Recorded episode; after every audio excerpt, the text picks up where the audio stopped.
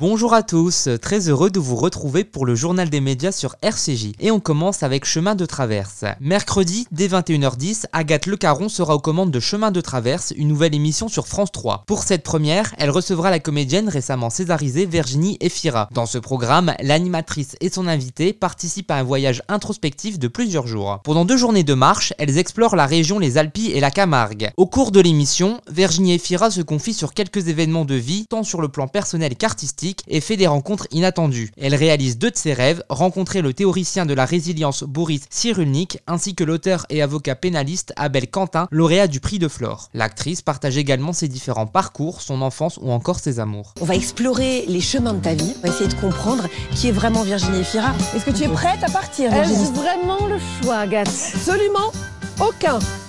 Au rythme des souvenirs. Ah, ça c'est génial Au gré des amitiés.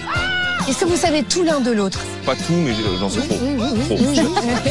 à la croisée des émotions. N'oublie pas que je t'aime. Non. Découvrez un parcours de vie au travers de ses plus beaux moments. Ah, Et là, là c'est moi à poil partout. Là.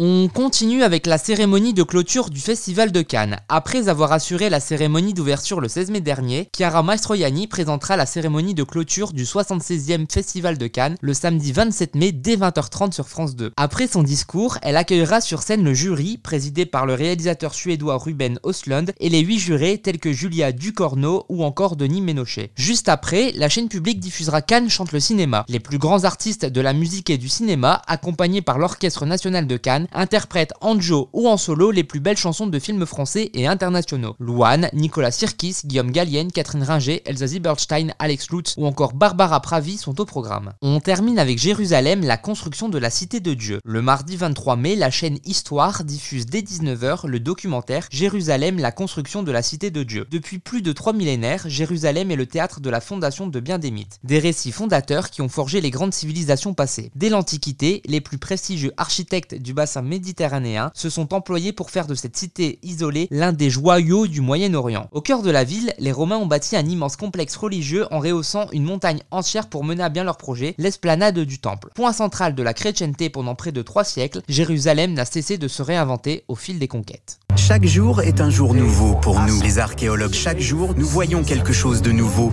dont nous n'avions pas conscience avant. Après 3000 ans d'histoire et de mystère, C'est un creuset de l'humanité en quelque sorte. la ville éternelle révèle enfin ses secrets. C'est vertigineux. La pierre la plus grosse pèse environ 400 tonnes. Ici, chaque pierre nous raconte une histoire, une histoire qui nous concerne tous. Merci de nous avoir écoutés et à très bientôt pour nouvelle chronique média sur RCJ.